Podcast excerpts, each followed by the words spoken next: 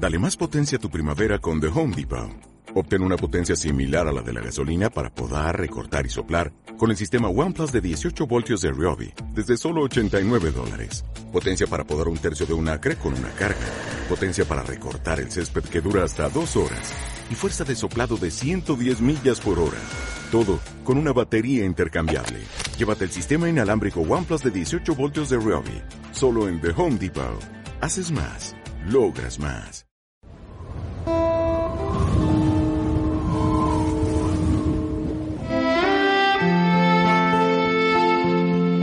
En aquel tiempo dijo Jesús a sus discípulos, si me amáis, guardaréis mis mandamientos. Y yo le pediré al Padre que os dé otro paráclito que esté siempre con vosotros, el Espíritu de la verdad. El mundo no puede recibirlo, porque no lo ve ni lo conoce. Vosotros, en cambio, lo conocéis, porque mora con vosotros y está con vosotros. No os dejaré huérfanos, volveré a vosotros. Dentro de poco el mundo no me verá, pero vosotros me veréis y viviréis, porque yo sigo viviendo. Entonces sabréis que yo estoy en mi Padre, y vosotros en mí y yo en vosotros. El que acepta mis mandamientos y los guarda, ese me ama. Y el que me ama será amado por mi Padre, y yo también lo amaré y me manifestaré a él. Palabra del Señor. Gloria a ti, Señor Jesús. Cada frase del Evangelio, a veces incluso cada palabra, tiene tanto para aprender y sobre lo cual meditar. Eso pasa con el Evangelio de hoy. Primero, el Señor dice que el amor no es una cuestión de sentimientos, o por lo menos no solo de sentimientos. Si me amáis, dice, si me amáis, guardaréis mis mandamientos, obras. Obras son amores, obras. ¿Pero qué obras? No dice Jesús, guardaréis los mandamientos. Podía haberlo dicho, está hablando a judíos. Los judíos tenían una ley moral muy clara, los diez mandamientos de Moisés y después las numerosísimas prescripciones que sobre todo conocían los fariseos, porque la inmensa mayoría era incapaz de sabérselas todas. Pero no dice Jesús eso. Es un pequeño detalle, pero merece la pena darse cuenta de él. No dice guardaréis los mandamientos, sino mis mandamientos. ¿Cuáles son los mandamientos de Jesús? A mí personalmente me hubiera gustado muchísimo que el Señor hubiera hecho lo mismo que hizo Moisés. Mandamientos de Jesucristo. Tendríamos una tabla moral eh, explícita, después cada mandamiento, por supuesto, habría que desarrollarlo y ampliarlo, porque hay cosas que hay que hacer hoy que no, no eran eh, tan necesarias en aquella época, como por ejemplo la defensa de la naturaleza, la protección de la naturaleza. Pero al menos tendríamos una tabla. Y sin embargo esto no ha ocurrido. Y quizá por eso la mayor parte de los católicos terminan por examinar su conciencia sobre los mandamientos de Moisés. Son mandamientos válidos, pero son mandamientos del Antiguo Testamento. Jesús dice mis mandamientos, mis, los de Él. ¿Cuáles son los mandamientos de Jesús? Por supuesto, repito, primero los mandamientos de Moisés, los diez mandamientos que Jesús asume y que en algún caso quizá eh, va a completar y hasta a purificar mm, en algún punto de, lo, de la mala interpretación que se había dado, como por ejemplo el caso del divorcio. Pero ¿cuáles son los suyos específicos? En una ocasión, un joven le preguntó que qué tenía que hacer para alcanzar la vida eterna y Jesús le contestó, cumple los mandamientos, no dijo mis mandamientos, cumple los mandamientos. Y otro en un debate le dijo que qué tenía que hacer y entonces Jesús le dijo, ama a Dios sobre todas las cosas. Esto forma parte de la moral judía. Ama a Dios sobre todas las cosas y ama a tu prójimo como a ti mismo. Ya lo he hecho desde pequeño, le contestó el joven rico. Entonces, ven y sígueme. Entonces pasa de los mandamientos a mis mandamientos. Sígueme. Y sígueme en aquel caso que había una vocación a la consagración, era dar lo que tienes a los pobres. Y en el caso de que no haya una vocación a la consagración, es decir, al, sacerdocio, pero sí al seguimiento de Jesús como laico, también tienes que, en menor medida, dar lo que tienes a los pobres. Yo me atrevería a decir que, eh, resumiendo todo esto, podríamos hablar de un primer mandamiento, que es amar a Dios sobre todas las cosas. Amar a Dios sobre todas las cosas es el primer mandamiento de Jesús, que por supuesto estaba también en la ley judía. Amar a Dios sobre todas las cosas. Primero Dios. Esto es una gran revolución hoy. Dicen que antes, es una época que yo no he vivido y ya me tengo por mayor, los curas hablaban continuamente de sexo. Bueno, hoy en día no habla nadie de sexo. Me refiero en las homilías, en la pornografía o en Internet, en las películas continuamente, pero en las homilías nadie. Bueno, quizá porque hubo hartazgo y, y se pasa de un extremo al otro extremo, pero hoy de lo que se habla continuamente es de solidaridad, ni siquiera de caridad, porque la caridad es algo diferente a la solidaridad. Dinero, dinero, dinero. Hoy no se habla más que de dinero. Pedir dinero, sacar dinero. Pedir dinero para todo, que para cosas buenas también, ayudar a los pobres. He dicho antes que eso es una palabra de Jesús. Pero no se habla de Dios. Y el primer mandamiento es pon a Dios en su lugar, que es el primero.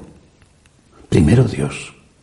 Y eso lleva consigo, como parte del primer mandamiento, lo que en el decálogo de Moisés se dividió o se subdividió en tres.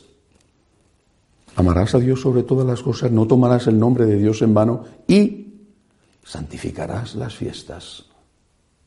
¿Tú quieres ser cristiano?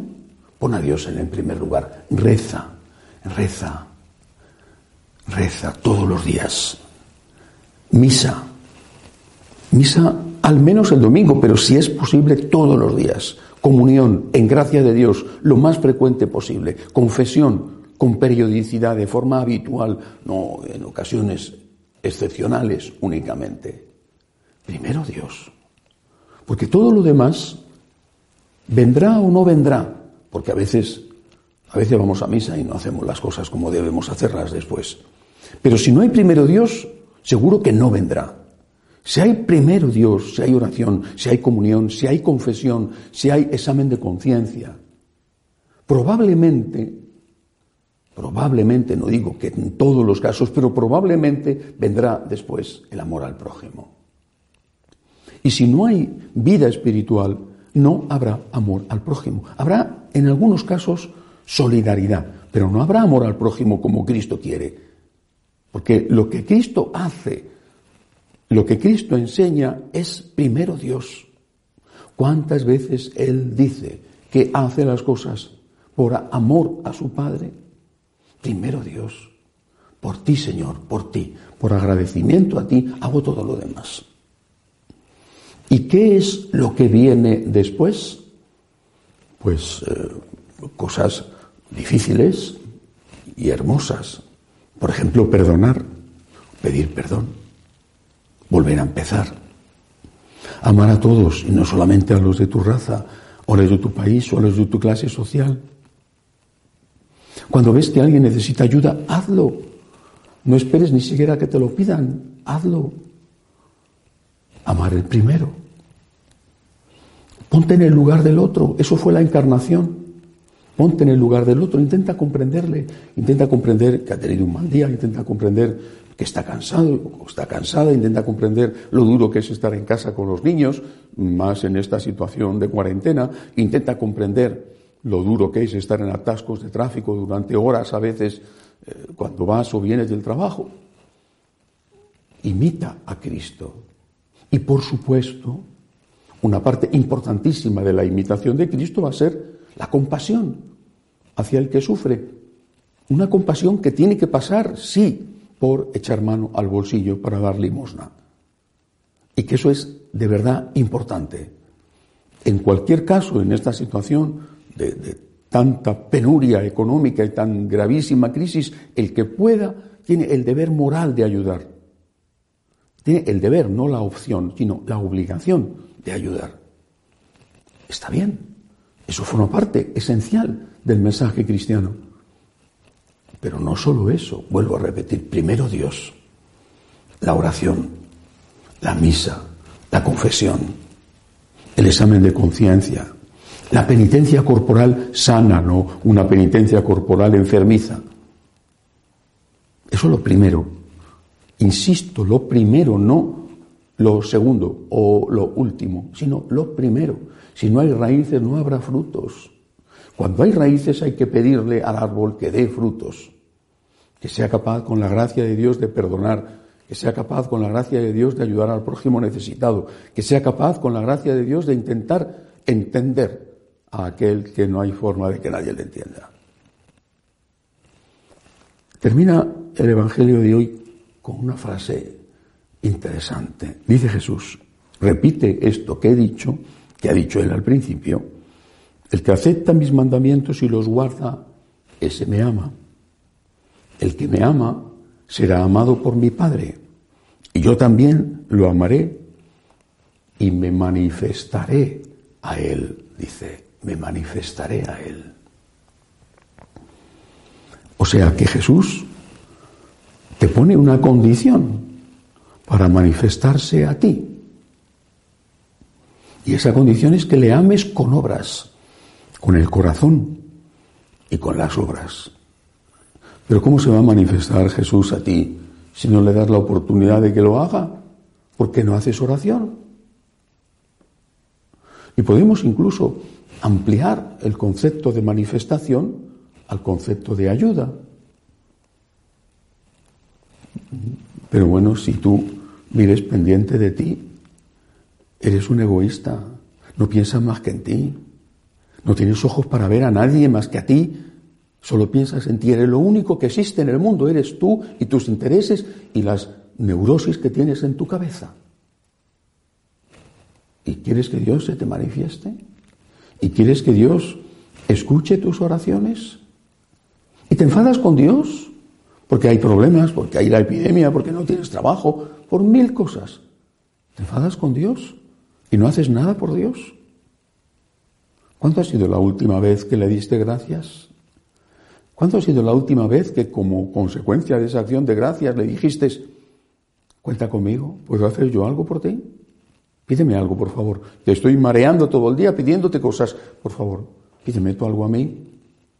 Ya sé que no podré compensar nunca lo que tú has hecho por mí, pero aquí me tienes, Señor, para hacer tu voluntad. Pídeme tú algo a mí también. Aquí estoy.